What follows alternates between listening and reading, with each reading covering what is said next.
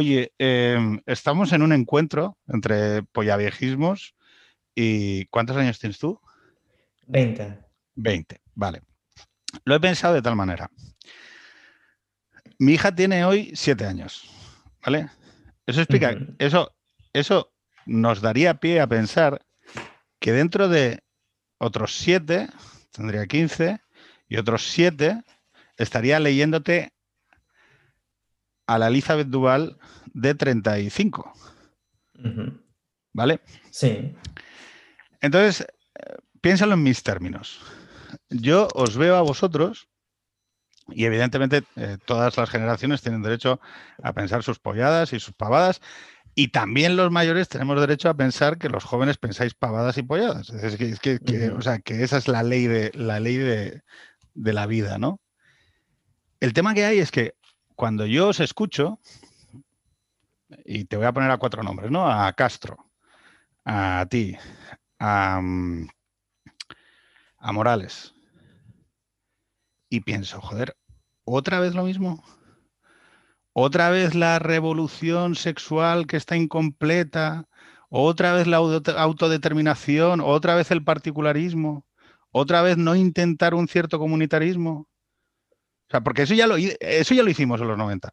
Quiero decir, no, lo digo a malas, ¿eh? O sea, es más, es que, o sea, la, realidad que yo me encuentro, y perdón, porque, o sea, esto es más eh, pregunta y un semidebate, pero no con la pretensión de cerrar una tesis, sino simplemente con plantear cada uno un poco cómo lo vemos.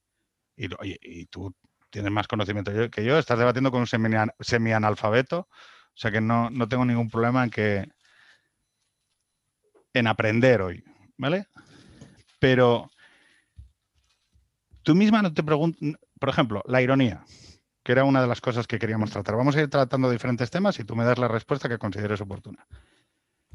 ¿Tú no crees que con la acumulación de conocimientos que tenemos alrededor de la incapacidad de la ironía para formular una propuesta sobre la que se sostenga o se agarre algo, vosotros no deberíais reaccionar contra la ironía?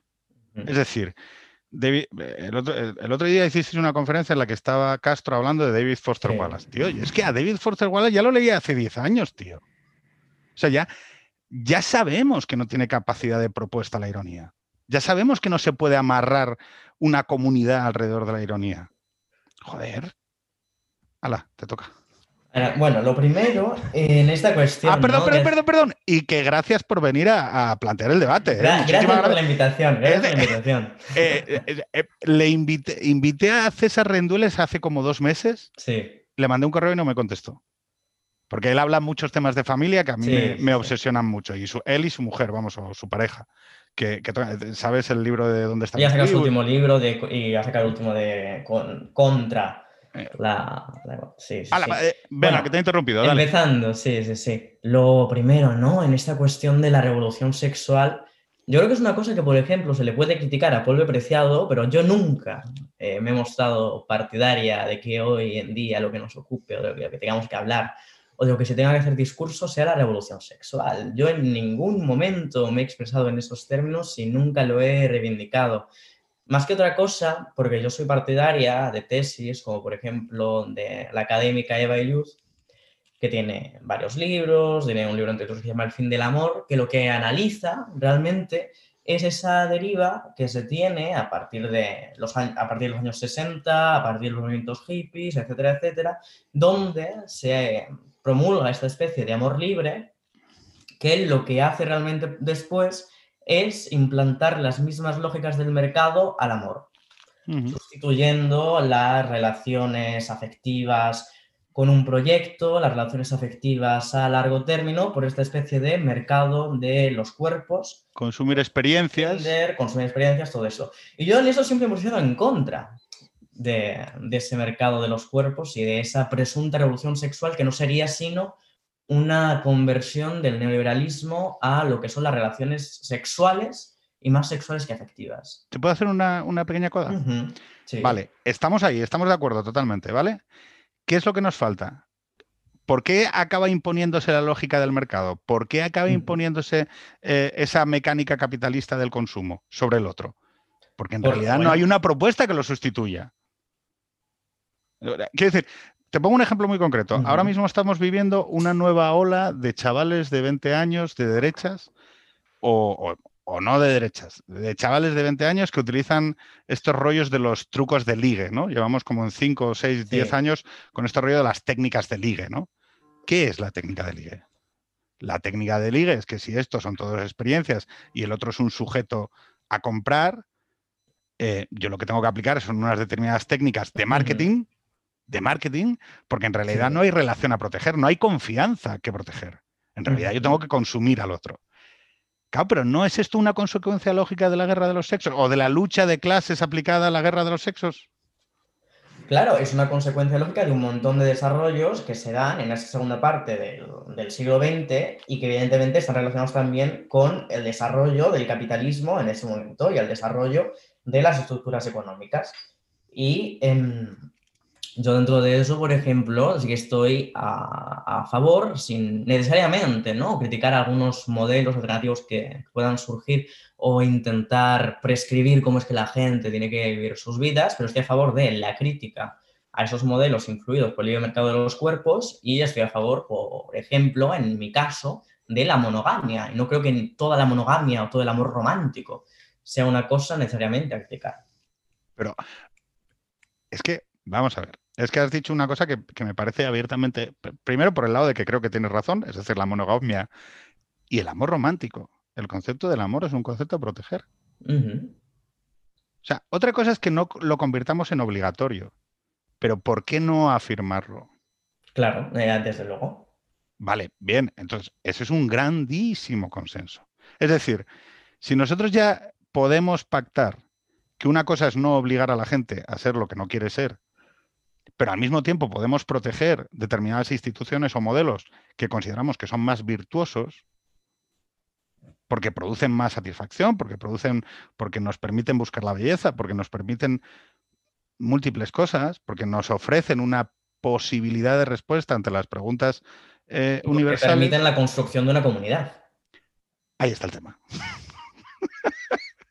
la única manera de persuadir o ofrecer o exponer a la gente a estos modelos es que haya una moral comunitaria. Y en eso tenéis un papel. Es decir, el papel de vuestra generación, para mí, ¿eh? perdón que me ponga en casa ajena a opinar sobre lo que hay que hacer, es que afirméis sobre eso. Es decir, que no volváis a hacernos la crítica a la familia. O sea, sí que te compro el hecho de que quizá yo estoy ligando el discurso depreciado al tuyo y no se parecen en nada. ¿Vale? O sea, ahí admito, admito mi error. Pero claro, es que el discurso depreciado es un discurso que en última instancia puede servirle al individuo, pero no a la comunidad. Y, mucho menos a los... Apreciado, el discurso apreciado también es una cosa que yo he criticado, por ejemplo, el hecho de que muy recientemente haya aparecido apreciado en una campaña publicitaria de Gucci, me parece muy sintomático de lo que es el discurso apreciado y para lo que funciona el discurso apreciado. Si de repente tienes apreciado en una pantalla, en un anuncio de Gucci, donde ves a un montón de modelos bellísimos vistiendo ropa carísima, vistiendo prendas de lujo, en una pantalla apreciado te dice, esto va sobre una revolución del deseo, lo que tienes que plantearte ahí es a qué sirve o a qué lleva esa revolución del deseo. Y para mí uno de los grandes problemas del curso de preciado es que bajo esa impostura de lo supuestamente revolucionario, lo que se da simplemente es ese capitalismo y esa mercadotecnia de los cuerpos. Perfecto. Eh, ¿No es más revolucionario una madre con cinco hijos? Mm, ¿Más revolucionario que preciado? Sí. Eh, depende en qué, pero bien puede serlo y bien puede llevar en sus acciones diarias más valentía y más esfuerzo llevarlo adelante. Otra de las cosas que, me parecía contradictoria es quién está en los atriles hoy. ¿Quién está en TV3? ¿Quién está en la Casa de Cultura de... ¿Quién está en el Círculo de Bellas Artes? Diciendo que no existe eh, el ideal de belleza. ¿Quién está? ¿Está la mujer de cinco hijos? Está la parroquia o el que dice, ¿qué tal? No, está, está una especie de, y, eso sí que te lo he escuchado a ti, está una especie de producto que bajo los ropajes de lo antisistema es una especie de voluta de humo que, que, gira en torno a un sistema y que no produce cambios ni contradicciones. Porque ahí es donde yo creo que, porque al acudir a la ironía como único mecanismo de relación con el sistema, es decir, al ser vosotros conscientes, porque tú eres perfectamente consciente, te lo he escuchado a ti, de, oye, yo soy un producto, cuando me ofrezco o me lanzo a la espera pública de opinión. Y yo lo aprovecho a, la Z gana, ¿no? Eh, Antón eh, lo ha dicho desde el primer día, cuando saca, cuando saca la maqueta con Alice y con Rosalía, eh, él ha utilizado el mercado para hacer su carrera. Ha habido una relación simbiótica o de dualismo entre utilizar al mercado y hacer tu carrera, o hacer lo que tú quieres decir y utilizar al mercado con sus normas. ¿no? Y, es razonable que exista ese, ese diálogo. El problema es si solo se queda en la carrera.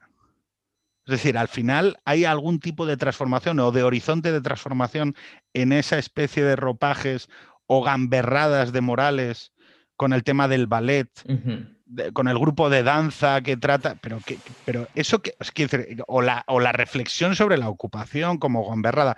No hablo del producto estético, de la belleza, de que puedas estar leyendo una obra literaria que te lo que sea. No, hablo de... Em, bueno, Cristina, Cristina Morales, eh, un, saludo desde aquí porque, porque es buena amiga y también es una persona con la que tengo muchísimas divergencias dentro de, dentro de lo político. Pero Cristina Morales, precisamente lo que pasa a ella, es una mujer que, que ha estudiado, especializada en ciencias políticas, internacionales, todo esto, es que está de vuelta con ese sistema y no tiene ninguna propuesta constructiva frente a ese sistema porque ella donde se sitúa es una posición de autonomía, donde para ella lo mejor es simplemente tener su centro social ocupado, vivir su vida al margen de, ese sistema, y lo que le gustaría es demolerlo, pero en lo que vive es básicamente en un espacio aislado, un espacio autónomo, que es ese de, la ocupación.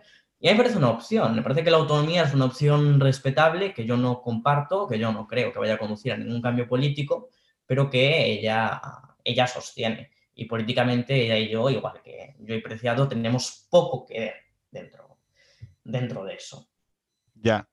El tema es si tú, si tú puedes hacerle eh, desde el aprecio personal a estas personas, porque además eres más joven.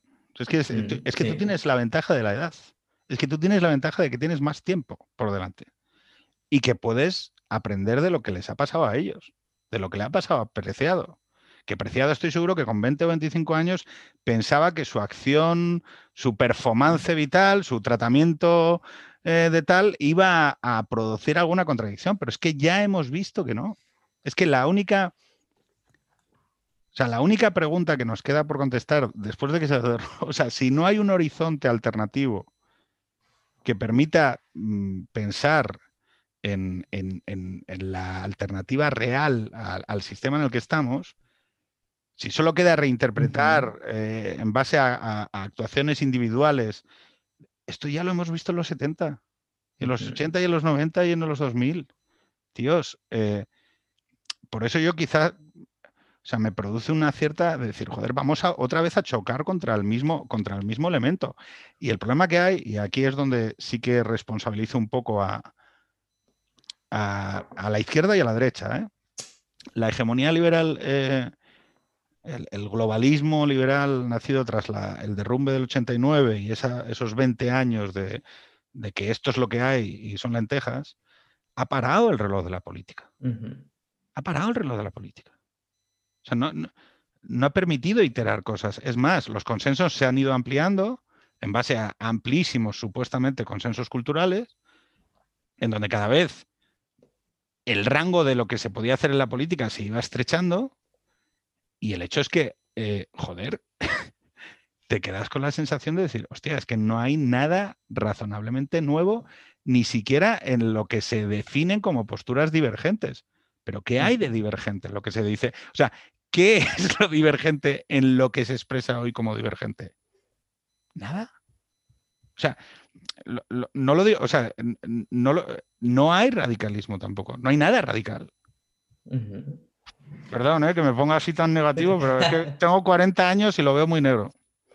Bueno, yo también, lo, yo también lo veo muy negro, ¿no? A mí siempre que me han preguntado, por ejemplo, a propósito de cuál era el potencial político de la literatura, yo lo que siempre he respondido es que los libros no cambian las cosas, que los libros no, hacen política, ni la inventan, ni, ni, la adaptan, que la política se hace por otros medios, pero que un libro, por aparentemente subversivo que sea su mensaje, nunca va a conseguir de por sí provocar un cambio político. Y creo que los discursos también es muy difícil. También lo es precisamente por esta situación que tú has nombrado, en la que después de la caída del muro de Berlín, ese marco de la política se estrecha. Entramos en eso que Mark Fisher denomina el realismo capitalista, al hablar de cómo es más difícil concebir el fin del mundo que el fin del capitalismo, se estrechan los marcos de lo posible para que las medidas entren dentro de, una, de esa hegemonía globalista, neoliberal, y dentro de eso el margen de maniobra se hace mucho, mucho menor. ¿Qué sucede con eso? Que en muchas ocasiones, para mí, la capacidad de actuación de la izquierda implica que el ser de izquierdas, en cierto sentido, tenga que convertirse en una especie de conservadurismo en relación con el sistema. En el momento en el que, desde ese marco neoliberal, lo que se está proponiendo es una reforma y revolución constante del sistema y llevarlo hacia unas posiciones cada vez más escoradas a esa acumulación del capital, a ese control y manejo y supeditación de cuáles son todas las decisiones a ese capital económico, entonces, para conservar ciertas cosas, para conservar ciertos derechos sociales, derechos laborales, etcétera, para conservar ciertas situaciones de igualdad, lo que puede hacer la izquierda como máximo es intentar frenar ese movimiento. Vale, pero. Creo que la parte del radicalismo está en ese freno. Vale, pero bien, te agarro eso. ¿No es entonces en esa acción política colectiva algo dialéctico el hecho de la suma de particularismos en que está, suma, está subida la ola de la izquierda? Es decir, em, aquí podemos hablar de Lila, podemos hablar del retorno, o sea, podemos hablar de diversas cosas que nos estamos encontrando ya. Es decir, mm, no me voy a, no voy a hacer caricaturas, pero eh, vuestra generación es una generación que, como la mía, que ha renunciado al asociacionismo em, y que considera que la participación política es... O sea, a ver, entre montar la Bader-Meinhof en los 70 y que tu acción política sea irte a una casa autogestionada a hacer una obra, un flash eh, con tus colegas, tendría que haber un punto de decir, oye, sí, mira, es que yo me comprometo y no me comprometo solo por mí mismo. Pienso en haber renunciado, por ejemplo, a la, herencia y a la renta, es decir, a, la, clase, como elemento coordinador. O sea, yo entiendo oye, no, hay que abrir la izquierda a las minorías de orientación sexual, hay que abrir la izquierda a los apartados de la historia y entonces cogemos a la mujer, el sujeto revolucionario ya no va a ser el obrero porque vive razonablemente bien después del pacto de rentas de posguerra entre socialdemócratas, entre, perdón, entre partidos socialdemócratas, sindicatos y democracia cristiana. Entonces yo me tengo que ir a coger a los apartados de la historia y me los agarro y me los meto para aquí, cojo a las minorías de raza, cojo a las minorías de orientación sexual, cojo a las minorías, eh, que, cojo a la mujer, que no es una minoría, pero ha sido una minoría a efectos del ejercicio del poder, y los utilizo para transformar la sociedad. Ok, ¿y ahora qué? Porque, o sea, estamos ya en el estadio último de eso. Eso no, no sé cómo decirlo. O sea, ya es lo que te digo, es, oye, esto ya está. O sea, el siguiente cordón para mí, o sea, yo si te digo, oye, ¿queréis una minoría? Coger a las madres. O sea, las, las mujeres que no pueden ser madre, que expresan que por diversos motivos eh, no, pueden compatibilizar su carrera profesional con ser madre, no encuentran parejas viables para ellos, es decir, aquí hay un debate a abordar sobre la moral sexual que tú misma eh, has adelantado antes, es decir, el individuo de mi generación que ha sido inculturado en el hecho de que la mujer o la, pareja o la relación es una, eh, es una consumición que uno hace de experiencias, eh, eh, está provocando, por ejemplo, la mayor crisis de natalidad de la historia de nuestro país, de España. Y sin embargo, esos elementos que se consideran, solo algunas voces muy concretas y muy determinadas, antes hemos hablado de César Rendueles y de su, y de, su reflexión sobre las familias, yo cuando leo a Rendueles me habla de algo que me es propio. Y sin embargo, en otros discursos no, encuentro nada que se me, sea propio o me, sea mínimamente comprensible. Con esto no quiero decir el, obrero que vota a Vox, que luego iremos a eso. Pero ¿no crees que, ¿no crees que debería haber una reflexión sobre ello? No, desde luego, pero entrando en esto que tú has comentado acerca de una especie de renuncia al asociacionismo, hace muy poco salía una, película documental de, de, otro amigo, que es Luis López Carrasco, que es el año del descubrimiento. Y el año del descubrimiento, uno de los temas que, trata, además de la reflexión después de la quema del Parlamento en Cartagena, las organizaciones obreras que hay en el año 92, lo compara, digamos, un poco con la situación actual y la precariedad laboral de los jóvenes hoy en día. Y una de las reflexiones que hace un sindicalista dentro de la película de comisiones obreras, José Ibarra, creo que, creo que se llama, es hablar sobre las dificultades, la situación actual para la acción sindical. ¿Por qué la acción sindical encuentra dificultades en la situación actual? Básicamente porque los jóvenes, en lugar de tener acceso a un trabajo más o menos estable, una posición de trabajo que dure a lo largo de los años, se encuentran en trabajos precarios, o están todo el tiempo saltando de un trabajo a otro. Y dentro de eso, la organización sindical o cualquier organización se convierte en una cosa básicamente imposible. Él une a esto al hecho de que las condiciones laborales que son más, o menos decentes, los trabajos son decentes, están copados por personas entre 40 y 60 años. Y dice que hasta que llegues a los 40, si eres joven, vas a tener trabajos de mierda. Siempre vas a tener trabajos de mierda. Vas a llegar a los 40 y a partir de los 40 vas a tener un trabajo que valga la pena, pero no ante los 40. Y eso imposibilita, por una parte, la acción sindical, eso imposibilita una negociación de las condiciones de trabajo y eso imposibilita que haya organización de esa clase trabajadora dentro de eso.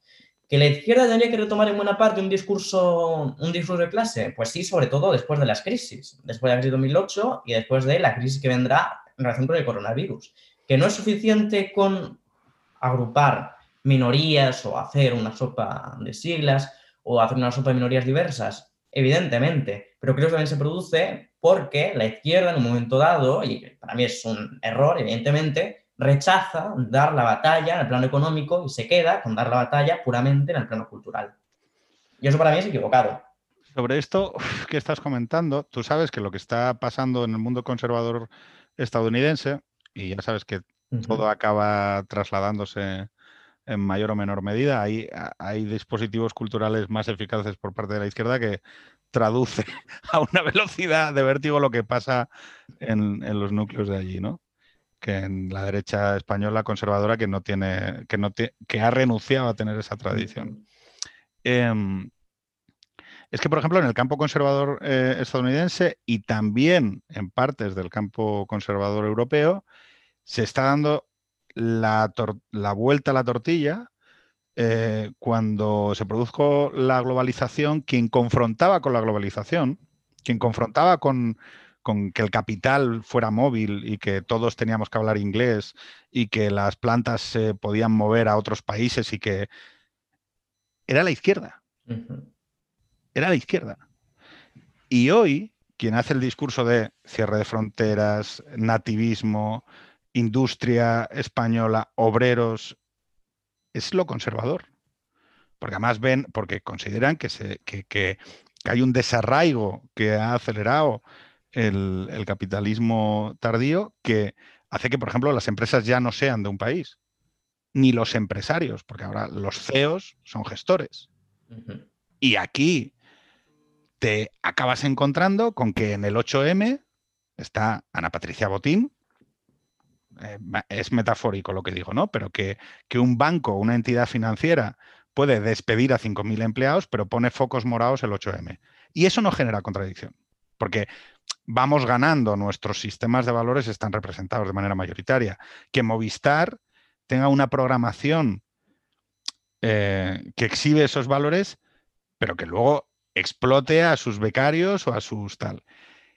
Que yo recuerdo en el último orgullo que, eh, fue el, penúltimo, en el penúltimo fui con mis hijos y con mi mujer al, al orgullo Kids. Y yo pensé, hostia, esto ya eh, es el, sistema total. O sea, que esto, esto ya es la expresión total del sistema, ¿no? Nos fuimos a Puente del Rey, que había un espacio donde ahí se podía celebrar el Orgullo Gay con unos conciertos muy simpáticos, muy tal. Y en el último me fui, estábamos allí, había el, desfile de carrozas Y entonces pasó la, carroza de Scotch Brite, que es de la multinacional 3M. Y pensé, joder, es esto. O sea, lo último que, o sea, tengo un montón de gente diciéndome que cuando están defendiendo estos valores están haciendo activismo y en realidad no están haciendo nada, están defendiendo, eh, o sea, es análogo a lo que está haciendo Scotch Brite y la multinacional 3M. Y sin embargo, sabemos que hay otras muchas cuestiones que están faltas de defensa y que hay un déficit de defensa de determinadas situaciones de vulnerabilidad. Globo, los repartidores de globo. Tú acabas de decir, joder, qué complicado es. Hostia, ¿cuánto tardarían? Te lo pregunto sinceramente. Yo recuerdo cuando se le hacían mm, boicots de consumo a Sudáfrica por el tema del apartheid. ¿Cuánto tardaría Globo en cambiar su política laboral si los clientes de Globo hicieran un parón de dos semanas? O sea, dos semanas sin pedir comida, tío. claro, no, desde luego, desde luego. O sea, es que, pero de verdad es tan difícil es que eh, creo sinceramente que el foco, y, perdón porque es que eh, estoy haciendo el absoluto polla vieja porque quería que tú me contestaras y te estoy yo dando más la turra a ti. Creo que el foco está tan girado hacia los asuntos identitarios que ya han sido consumidos, que ya están en la, quinta revolución, en la, cuarta circunvalación y que ya no expresan contradicción ni realmente nada. Creo que es un poco caricatural decir que no expresan contradicción o que no hay reticencias, por ejemplo, a que Ana Botín se, haga voz y partícipe del feminismo. Creo que, por ejemplo, cuando en, su, momento, en su momento dado, y esto fue precisamente Inés Arrimadas, entre otras, ¿no? quienes reivindicaron una especie de feminismo liberal, y creo que eso generó una cantidad enorme de, de contradicciones y de críticas. Yo creo que sí lo hace. Lo que sucede es que, evidentemente, todo discurso identitario que puede acabar eh, consiguiendo, recabando alguna especie de beneficio para las multinacionales, es decir, en el momento en el que el consenso cambia y el consenso pasa a ser que está muy bien dar derechos a las minorías sexuales, a los homosexuales, tal, y que pueden ser nuevos clientes, es decir, esta figura, por ejemplo, de una pareja con dos adultos del mismo sexo, con dos con dos sueldos, sin hijos, que pueden pagar y pueden ser consumidores y están dentro de esa economía del consumo, porque se trata precisamente más que de un capitalismo de, producción, de un capitalismo de consumo, cuando pueden conseguir un rédito o cuando puede ser beneficioso promover ciertos valores, el capitalismo no tiene ningún problema en adaptarse para eso. Y no tiene ningún problema en neutralizar todo potencial subversivo que eso pueda tener. Y yo creo que es un error considerar que las minorías sexuales, por ejemplo, pueden tener un potencial subversivo por el mero hecho de ser una minoría sexual. Creo que pueden perfectamente estar en concordancia e incluso servir a los intereses de capitalismo. Eso es así. Eso es así. Y, pero, y eso tampoco no, no implica que la lucha por derechos de minorías sexuales o conquistas de derechos sea, eh, vaya a dejar de lado la lucha por cuestiones económicas o por cuestiones como la de, la de los riders. Es decir, hay proyectos o hay demandas de que cambie la situación de los riders de Globo, de Deliveroo. Había toda una crítica hace, hace muy poco, ¿no? A su consideración como falsos autónomos. Yo me sumé a esa campaña. Creo que eso es, de comisiones obreras. Yo, yo, yo me sumé a esa campaña, pero fíjate, ¿Contra qué necesitábamos? Esto es una intuición fuerte que yo tengo. Porque se ha producido un debilitamiento también de la figura del trabajo, la precariedad extrema que tú aludías de la gente solo llega a una cierta estabilidad laboral a, edades muy tardías. Porque antes medíamos el trabajo frente a elementos rígidos, como por ejemplo la familia. Yo es una frase que he repetido y que he reiterado eh, en innumerables ocasiones, es si un trabajo no permite formar una familia y mantener a unos hijos, no es un trabajo, es un hobby. O sea, es otra cosa, es un hobby, es, un entretenimiento que tú haces, son unas prácticas pagadas, lo que sea, pero no es un trabajo. Entonces, como medíamos frente a eso, no aceptábamos determinadas eh, condiciones laborales.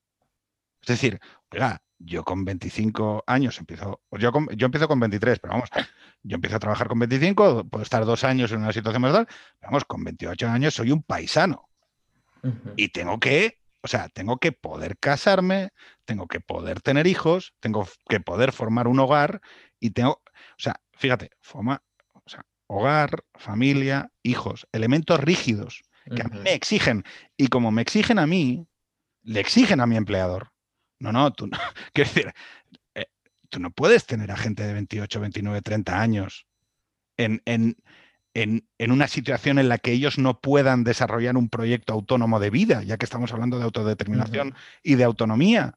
No puedes tener a gente de 28 años, los primeros en la universidad. No, no, no te explico nada que no sepas por persona interpuesta, pero vamos, la situación de la, de la academia o, de, o del periodismo mismamente es absolutamente lamentable. ¿Qué es lo que tenemos muchas veces en la academia y en el periodismo? Una especie de resentimiento social hacia las formas y maneras del modo de vida de la clase media que se expresan una y otra vez a, través de los dispositivos culturales que producen. Es decir, eh, hay muchos periodistas y hay muchos académicos. Este rollo de vives mal, este, este, meme que se hace sobre el país, eh, que te dice que comes mal carne, que utilizas mal el diésel, que llevas mal a tus hijos al cole, que veraneas mal y qué tal, muchas veces a mí se me hace como la expresión neurótica de el tío que estudió cinco años, hizo un máster en la UPF y que está resentido con el espabilado que entró en Caja Cantabria con 23 años y que está llevando a los hijos a Torrevieja. Entonces, hay algo ahí de, ruptura de lo común, como de que estamos hablando de dos mundos, cuando en realidad, y esto no es coña, las necesidades son universales.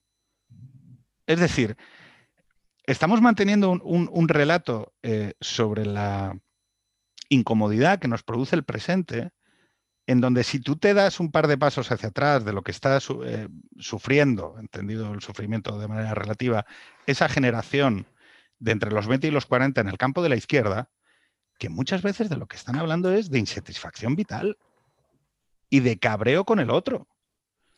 Y la expresión última, o sea, la expresión última de esto muchas veces es una especie de politización abrasiva vía redes sociales que tú habrás visto y habrás vivido, que me pasa a mí, en donde hay gente que te desea la muerte, te desea no sé qué, porque en realidad tienen un, vamos, me gustaría hablar de salud mental.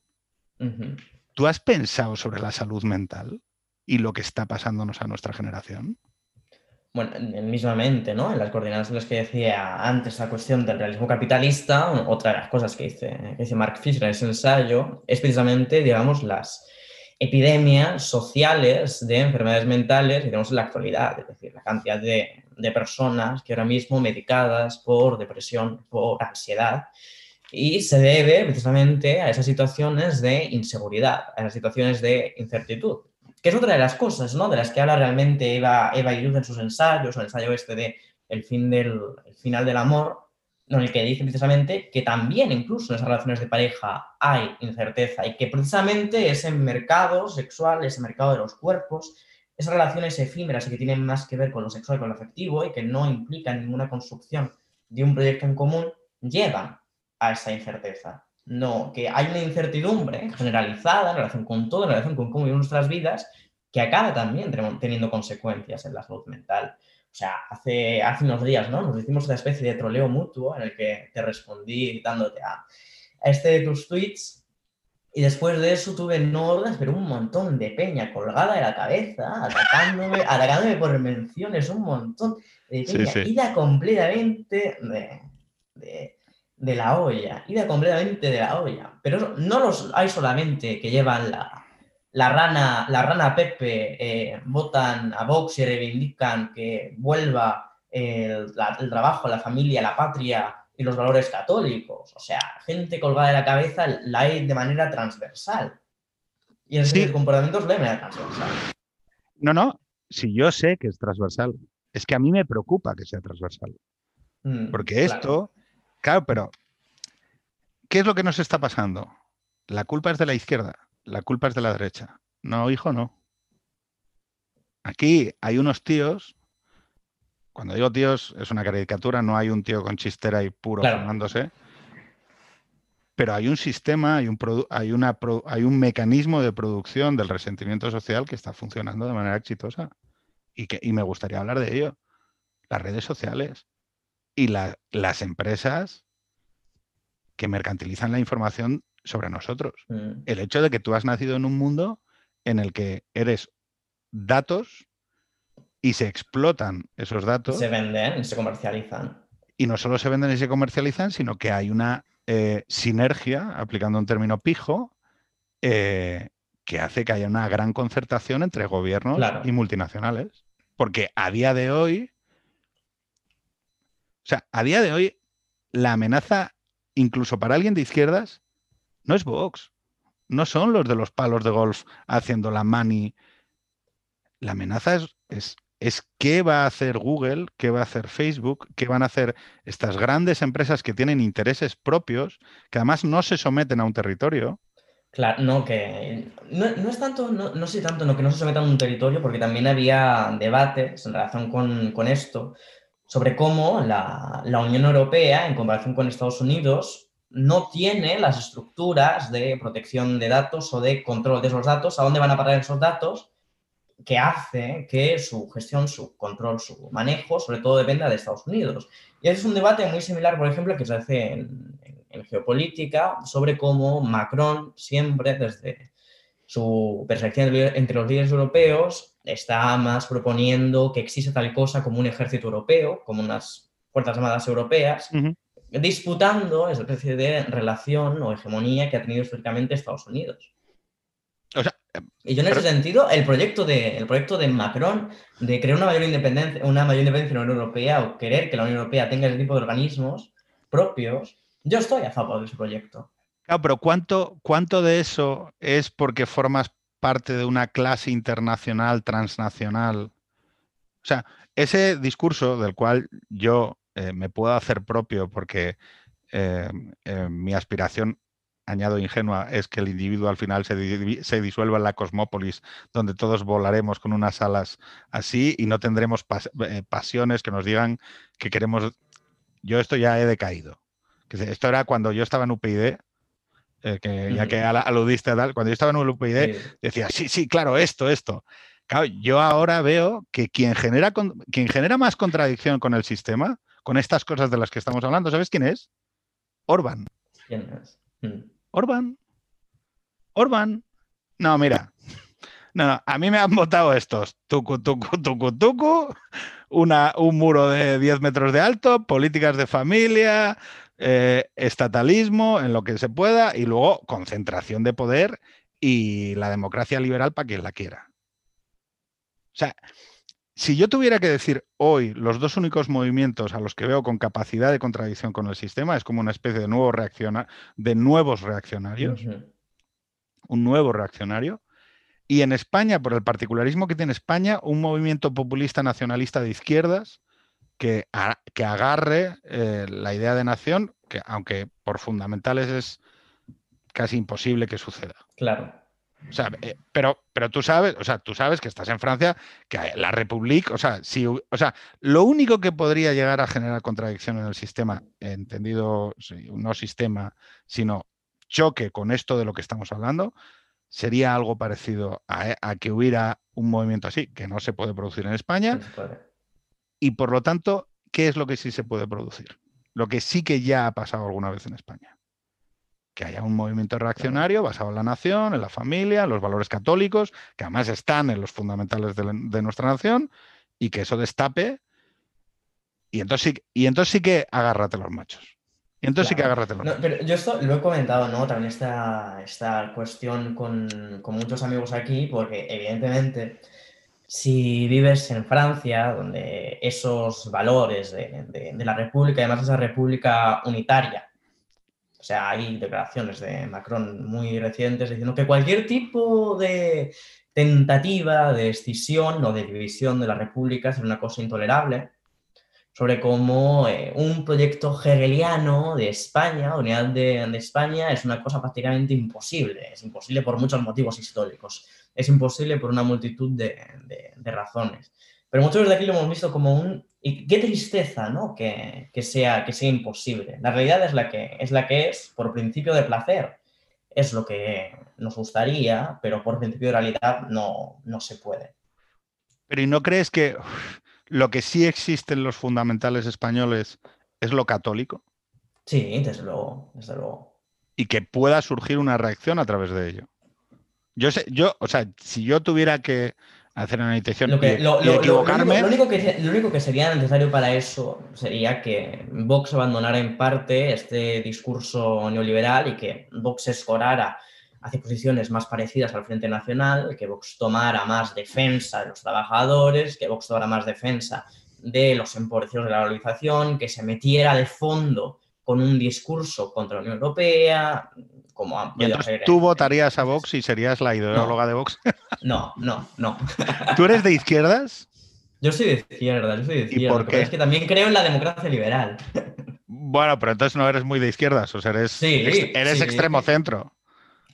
Bueno, no, no, no, no, no. Yo soy, o sea, tú estás a favor del pacto dialógico, es decir, tú crees que hay eh, elementos que hay que preservar eh, y, por ejemplo, crees, que, crees en la neutralidad del espacio público.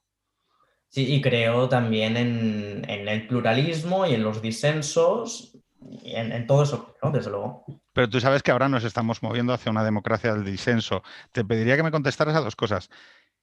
¿Eres de izquierdas? ¿Por qué eres de izquierdas? 2020, ¿eh? Una persona de 20 años que ha nacido ya en el nuevo milenio.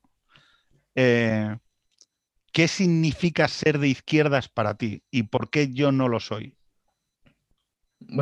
Yo soy económicamente de izquierdas, lo primero, porque abogo por una mayor concentración de... No significa esto que los medios de producción de repente vayan a formar parte del Estado, pero sí que abogo por una mayor presencia y un mayor tamaño y una mayor capacidad de gestión del Estado y más control sobre la economía y socialmente también soy de izquierdas que, que digamos, apoyando todas las cuestiones de minorías sexuales, de derechos civiles, etcétera, etcétera.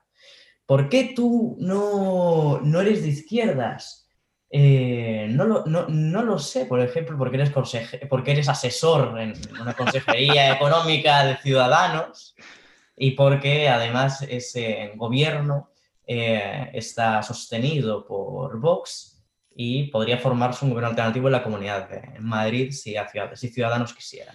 Pero eso es lo accidental. Estás definiendo una categoría por lo accidental.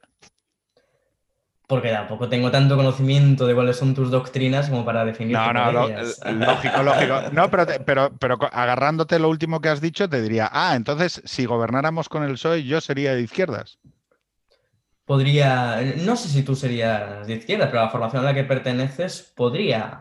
Pero fíjate, esto, cosas. esto sí que. y no sé si el PSOE sería tampoco de izquierda. Eh, ah, eh, ahí está el tema. Es decir, eh, durante muchas. Durante mucho tiempo, y esto es, es más casi característica de la derecha en España que de la izquierda, Em, esto es algo que, la gente que sigue Extremo Centro ya me lo ha escuchado muchas veces. O sea, eh, es mucho más sencillo para alguien de derechas definir a alguien de izquierdas, porque la, izquierda expresa sus valores, sus causas, ¿vale? ¿Qué es lo que defiende? ¿Vale? Que, que la derecha reconozca lo que defiende ella. El campo es tan asimétrico, los mayores de la derecha han renunciado tanto a ocupar el espacio cultural que es un asunto que a ti te, gusta y que, mm, y que practicas, o la academia, que a día de hoy, si pensar es pensar contra algo, en el debate público español muchas veces se alude a las posiciones accidentales de los partidos políticos para justificar la posición política de fondo. Porque en realidad es como, bueno, el, eh, si el PSOE, es el, e es lo que hace frontera y es lo que hace de la izquierda, de aquí para acá, lo que hagan estos es la izquierda. Claro, pero, esto es una mierda, porque en realidad hay una parte del campo, hay una parte de la expresión del campo que debería tener claro más o menos lo que defiende y el otro campo debería tener claro contra qué se refleja. ¿Tú no crees que eh, la derecha está absolutamente infrarrepresentada en la cultura en España? No sé si. No sé si infrarrepresentada sería el término. Creo que tiene sus espacios y medios, medios culturales y que hay medios de derecha, igual que hay periodistas de izquierda en medios Pero expresan valores. ¿Qué valores son los de la derecha? Eh, depende de qué derecha estemos hablando. Es decir, el Partido Popular mismamente ha asumido. otra vez el Partido Popular. No, no, no, no, claro, porque hay que aplicarse a lo que tenemos. ¿Quién, es el Hulbeck? ¿Quién es el Hulbeck? ¿Hulbeck o cómo se dice Hulbeck? Ulebeck. ¿Quién es el Ulebeck, de España? No hay una figura igual a Ulebeck en, en, España. Lo primero porque no sé si hay un escritor de... a lo mejor Juan Manuel de Prada. Está bien. A, lo mejor Juan Manuel de Prada sería lo más cercano a un Ulebeck, porque Ulebeck también ha tenido ¿no? estos coqueteos en su, en su discurso, con valores católicos, también con hablar de cómo ha degenerado el globalismo y el capitalismo a los trabajadores y sus condiciones. Ulebeck ha hablado de todo esto y son cosas que Juan Manuel de Prada, de las posiciones también católicas, también ha reivindicado. Y curiosamente, ¿no? Juan Manuel de Prada apareció en muchas ocasiones como referenciado por Pablo Iglesias o referenciado por esta gente porque en, en, ese sentido le interesaba. Y a mí también me interesaría, ¿no? entrando dentro de lo que yo hablaba antes, de la izquierda como un conservadurismo frente, frente a ese capitalismo. Así que a lo mejor Juan Manuel de Prada sería un ejemplo de Huelebec español, pero quizás sin el talento. Yo creo que Castro acabará siéndolo. Diez, diez añitos más, retorna al mundo facha y acaba haciendo algo parecido. Además, me, vamos, me parece un. Disfruto mucho escuchando. Por cierto, a ti te, a ti te conocí, porque, claro, yo pienso, yo soy una persona que se supone que ahora está en el, en el otro espectro y en realidad tengo que veros a vosotros para saber lo que pienso. Y por eso sigo y, leo y escucho lo que decís y demás. A ti te conocí en agosto del 19, que Castro... La entrevista de Castro, ¿no? la entrevista del Castro Melenas, eh, que te la hace en su casa. Y entonces dije, pero esta chica, ¿por qué, pero ¿por qué les llama tanto la atención si está recitando cosas de hace 20 eh, años? ¿no? Y me acuerdo que a partir de ahí empecé, empecé a seguirte y entonces dije, hostia, eh, Cao, lo que tienes 20 años, ¿no? Tienes toda la vida para equivocarte, o sea, y, o no, para, o para tener razón, independientemente. Cao, tú misma has dicho, yo creo en, tenuemente, ¿eh? si no he entendido mal, en los valores de la familia, en un cierto conservadurismo en la moral sexual. Em, creo que hay algo de lo que hablar en cuanto al mundo de las relaciones, creo que hay algo de lo que hablar en el mundo de la familia. Para mí el mayor driver actual en mi acción política es la familia. ¿Tú te ves a ti misma en una performeando una casa intergeneracional en la que puedan estar tus hijos, tus nietos, en la que dentro de 50 años tus hijos tengan un problema y vuelvan al hogar y por lo tanto impugnar ese capitalismo que nos obliga a vivir en pisos, en micropisos y a la soledad? Eh, no sé si utilizaría la palabra performeando, porque es que también es una palabra que muchas veces, de tanto usarlo, tanto tirar el chicle, ha acabado por no significar nada. Simplemente la palabra viviendo. Si me veo viviendo eso, pues eh, puede ser. Eh, ¿Por qué no? Podría suceder. O sea, tú sientes, sientes un aprecio estético ante eso. O sea, te, te resuena. ¿Y la fe? Igual, igual que te he dicho que tengo pareja. Sí. ¿Y la fe?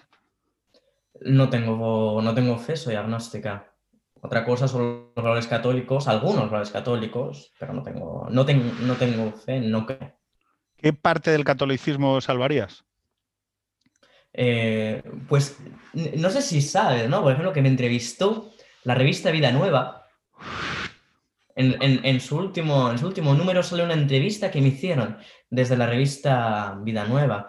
Y yo resaltaba algunas reflexiones del Papa en su última encíclica sobre la fraternidad como fundamento de la justicia social, la crítica que él hace al neoliberalismo, el poder del, del, Estado para implantar esa justicia entre los individuos.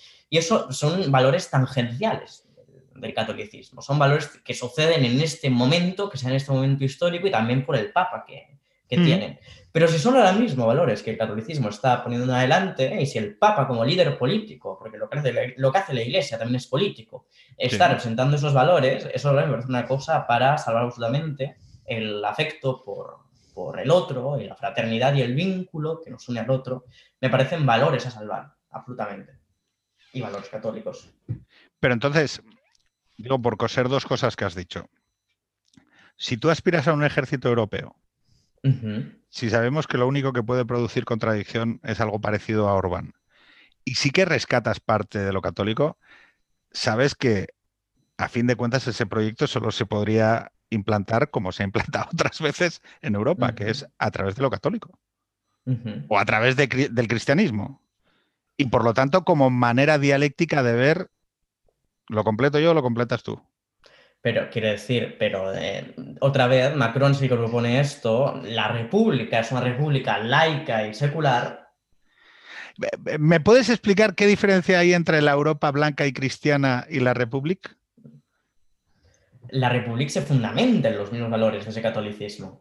Otra cosa es que haya, haga, de ello una cosa laica en la cual no hay religión de Estado, en la cual no se propone ninguna religión de Estado, no se obliga a ningún, a ningún culto y no se hace una especie de estética necesaria de ese catolicismo. Pero evidentemente se fundamenta en una herencia de ese pensamiento, pensamiento católico.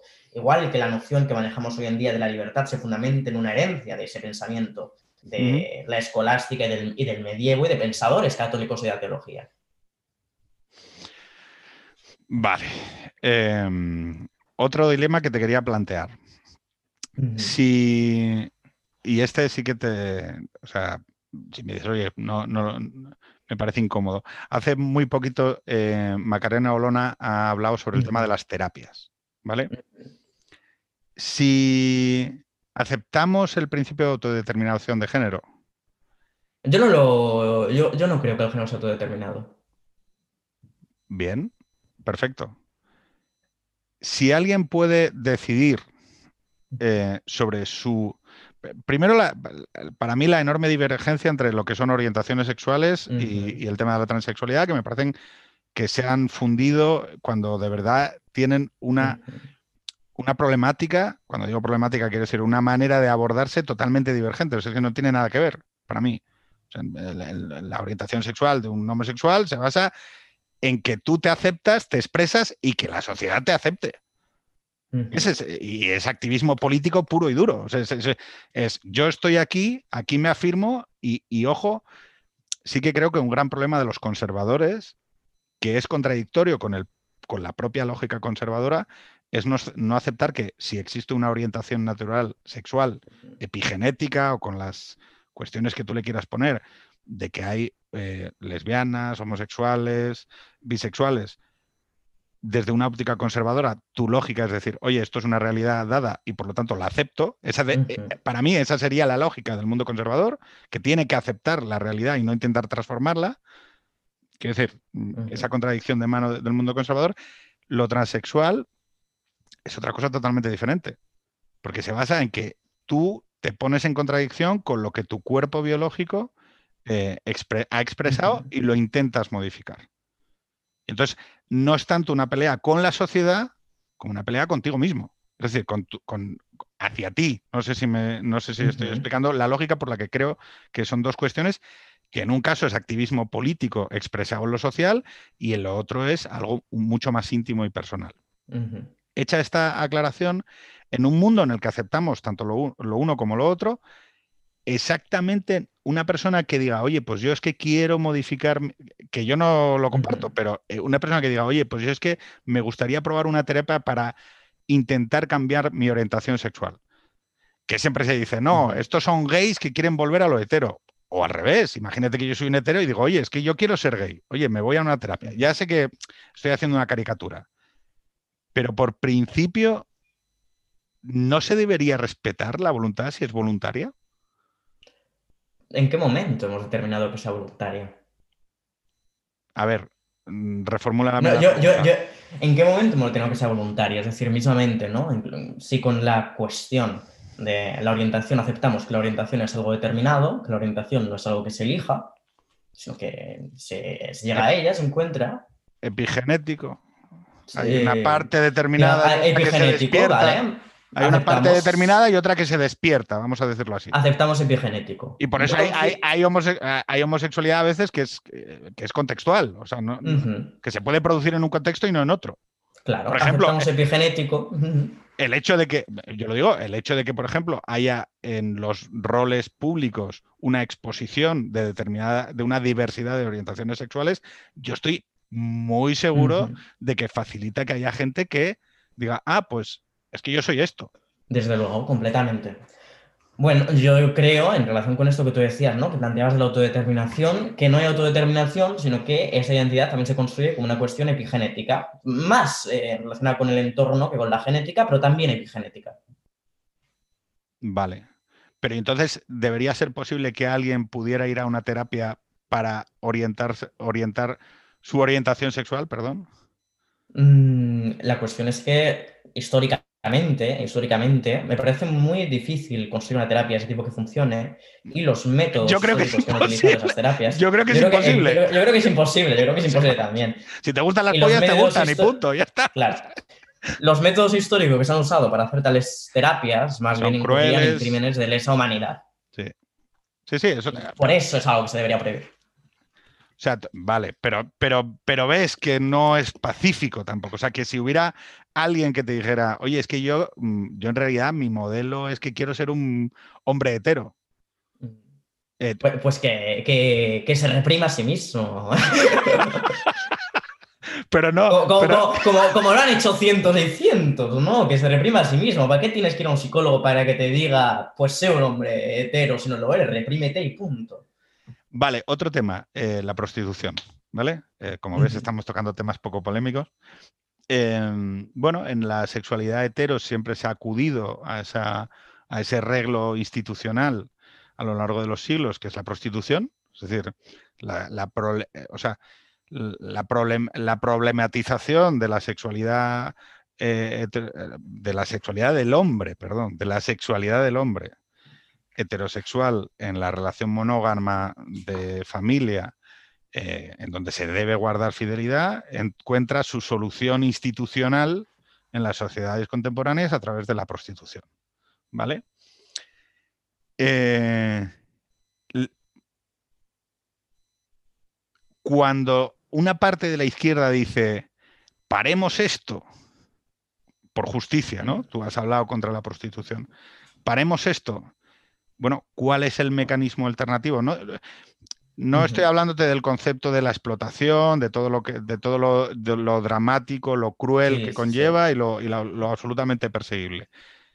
Pero esa hipocresía que ha desarrollado la sociedad contemporánea alrededor de la prostitución ha hecho que, por ejemplo, durante el COVID no se cerrasen ni los prostíbulos. Sí. pero fijémonos del, matute que hay ahí. Entonces, vale, eh, que ¿Tú ves algún tipo de propuesta o algo eh, a abordar ahí? Bueno, yo creo que es en estos esfuerzos ¿no? por perseguir la prostitución lo que se debe perseguir sobre todo también como conducta moral, porque me parece que ya en términos de moralidad entramos también en esa mercantilización del cuerpo en esa mercantilización del cuerpo que se vende para, un fin y que ya no solamente la mercantilización de los afectos o que los afectos fue también un tipo de mercado, lo que hablaba antes sino una mercantilización de lo sexual, me parece que eso es algo mm, contra lo cual yo moralmente me posiciono y políticamente para hacerle oposición es un problema que no se va a resolver, evidentemente, con una ley que persiga a los clientes o que persiga a los proxenetas no se va a acabar completamente con la prostitución y acabar completamente con la prostitución es muy difícil, es muy, muy, muy difícil, pero es el horizonte hacia el, cual se tiene que, No te pido una propuesta técnica, no, lo que te preguntaba es eh, si tú construyes la, lo que a ti te produce choque moral, ¿es el sexo o la explotación de la mujer? Es decir, ¿hay algo eh, sagrado en el sexo? ¿Hay, algo, hay, una figura de lo sagrado en el sexo? Y que por lo tanto nos produce algo. Quiero decir, eh, puede ser eh, más doloroso y dañino igual dedicarte durante 25 años a limpiar escaleras en condiciones inhumanas. Yo creo, que hay, yo creo que hay algo, desde luego, que tiene que ver con la dignidad humana y que tiene que ver con el valor del cuerpo y que en el momento en el que se convierte ese cuerpo en una mercancía, cuando se convierte en un valor de cambio más dentro del capitalismo, hay una problemática moral. Si a eso lo hayamos sagrado, por mí no hay ningún problema. No, no, digo, pero, entonces es el sexo, es, la, utilización, la utilización del cuerpo en torno al sexo.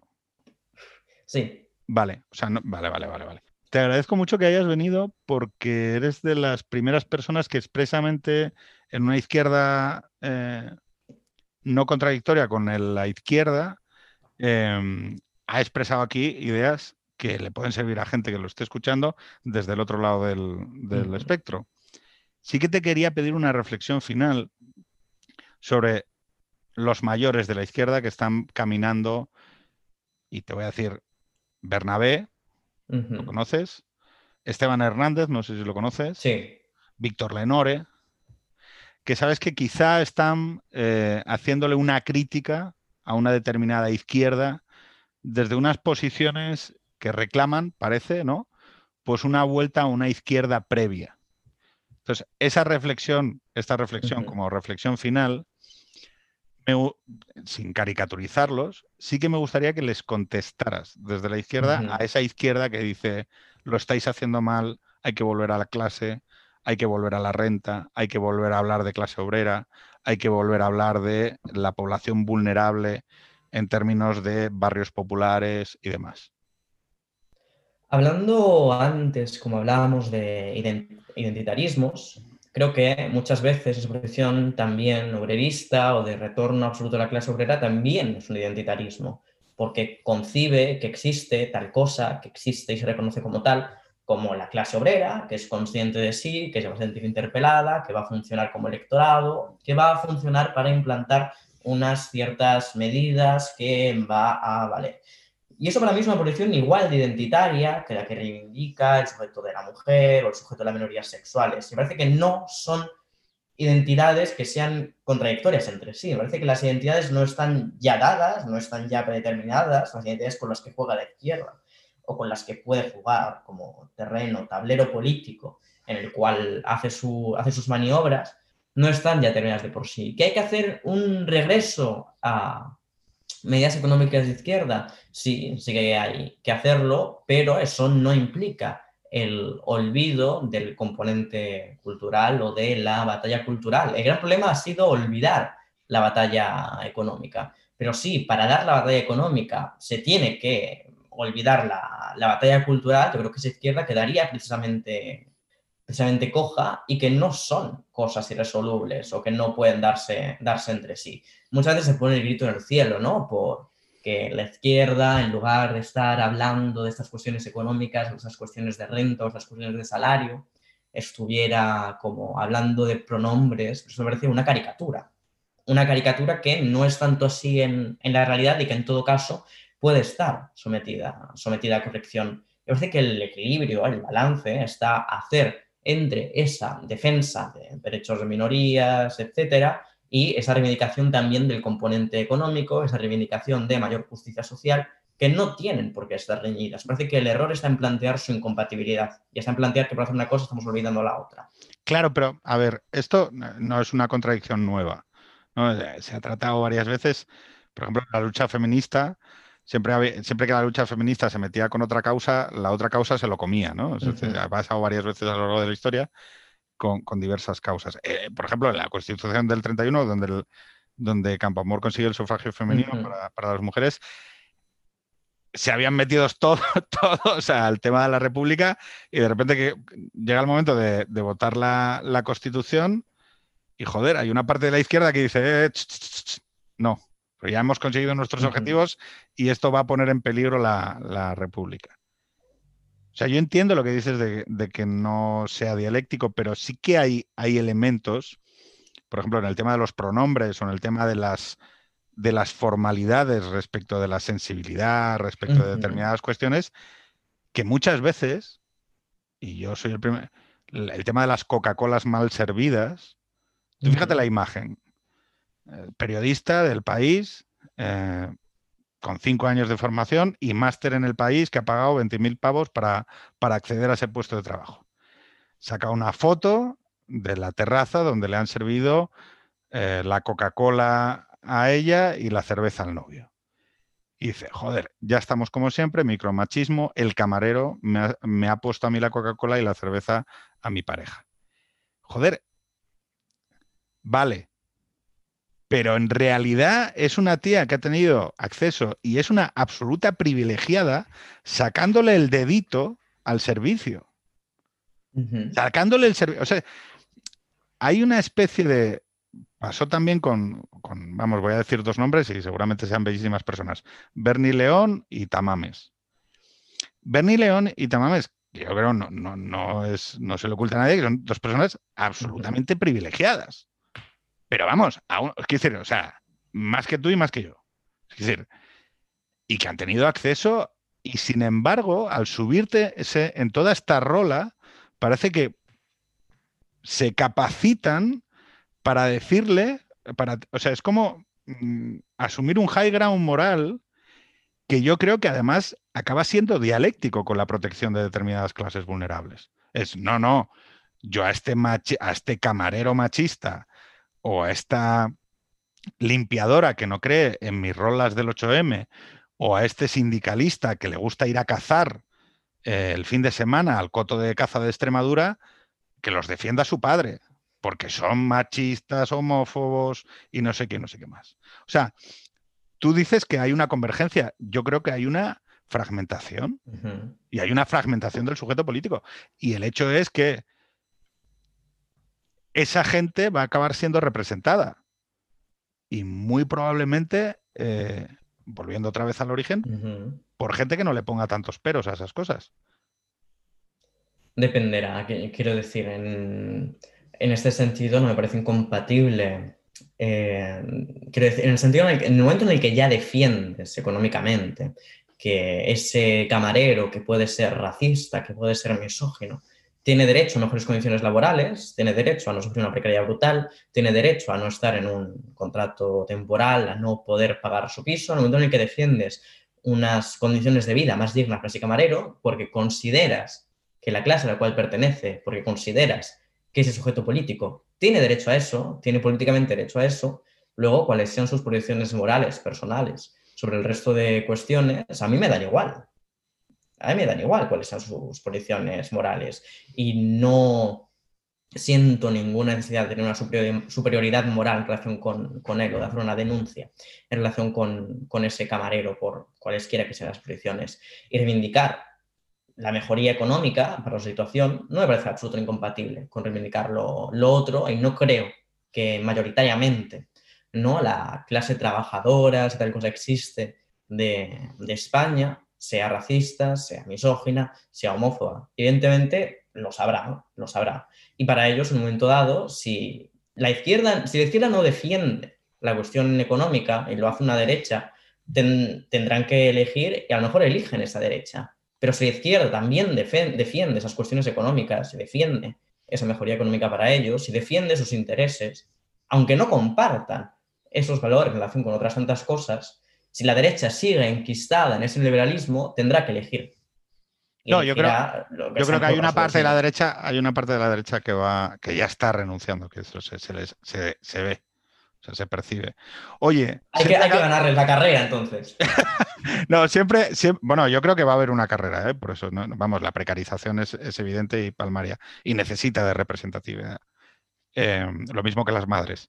Em, oye, eh, siempre hacemos recomendaciones de libros al final, ¿vale? Entonces, pero claro, las recomendaciones de libros, ah, ah, lo último que he leído, no. Piensa en chavales de 20 a 25 años eh, fachitas, ¿vale? Mm. que mm, a los que tú les recomendarías tres libros. Que digas, mira, eh, lo mejor que puedes leer, pero además que puedes decir un libro de hace 200 años, si te apetece. O sea, tres libros en secuencia que digas tú, mira, ¿y qué extraes tú de ellos? Es decir, si pueden ser libros que te hayan cambiado la manera de pensar o la manera de orientarte, pues mejor. Jo, que además es una pregunta muy complicada, ¿no? Porque estando yo en la universidad francesa y haciendo carrera de filosofía y filología francesa, como que las referencias más inmediatas que tengo son de cosas súper abstractas. Beto a Lacan. Que, sí, sí, sí, no, desde luego, no iba a recomendarle Lacan, pero esas referencias son como van a ser cosas cartobetónicas, eh, abstractas que a esos chavales eh, fachillas se la van a sudar completamente, ¿no? Pero algunas, algunas recomendaciones así, así que piensen. El libro que saco yo el año que viene, el ensayo que saco yo el año que viene. De... En febrero del año que viene, para que En marzo, en marzo, marzo. que viene. Sobre la transexualidad, ¿puede ser? Sí, después de lo trans. Me parece que es un libro que, que estará interesante y que estará bien. Vale. Eh, que me haya cambiado la vida, pues no lo sé, porque no está publicado. Eh, otro, otro libro. Este que hablaba, que comentaba antes, ¿no? Del fin del amor de, de Bayou. Me parece que, que está muy bien. Y, por ejemplo, sobre intersección entre clase y el sujeto de, de la mujer, desde una perspectiva así como millennial o de, o de jóvenes, el libro también de una amiga que es Listas Guapas Limpias de Ana Pacheco. De Ana Pacheco, es que sabía que me ibas a decir lo de Ana Pacheco. A Ana Pacheco la conocí por una intervención que tuvo en OT.